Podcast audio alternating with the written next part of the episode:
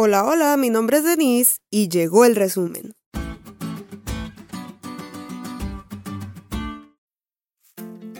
Feliz sábado chicos. Qué cool saber que Dios preparó un día para que descansemos de todas nuestras labores. Pero es mucho más cool que ese día es hoy. Y para iniciarlo como se debe, les traemos el resumen. Esta semana vimos que hay un mensaje que vale por mucho la pena compartir. Recordemos. Número 1.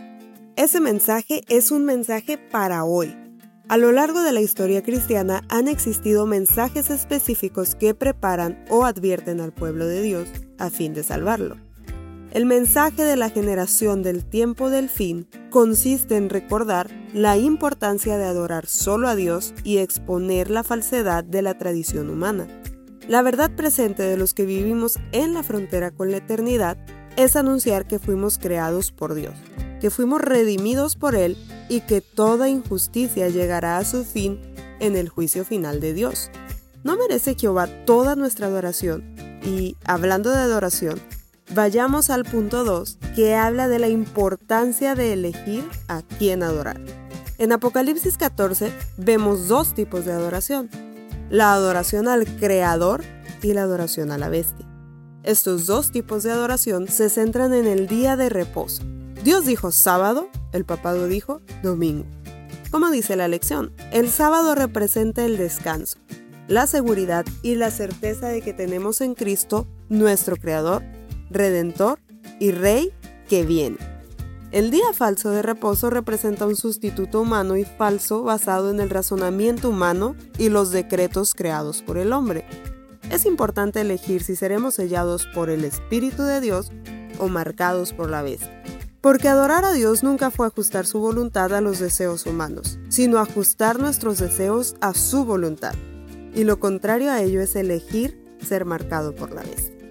Y número 3. El enfoque del mensaje es la segunda venida de Cristo.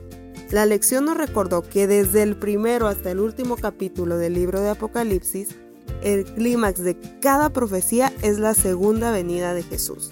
El Cordero que fue inmolado viene de nuevo como Rey de Reyes y Señor de Señores. Derrotará a todos los enemigos que oprimen y persiguen a su pueblo. Lo librará de esta pesadilla de pecado y lo llevará a casa a la gloria.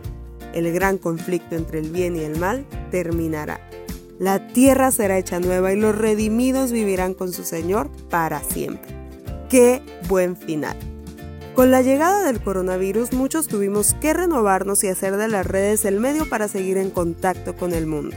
Y estoy convencida que esa modalidad llegó para quedarse. Esta semana vimos que hay un mensaje que no solo vale la pena compartir, sino que se debe compartir ya. Usemos nuestras redes sociales para compartirlo con el mundo y vivamos de tal forma que el mundo crea este mensaje.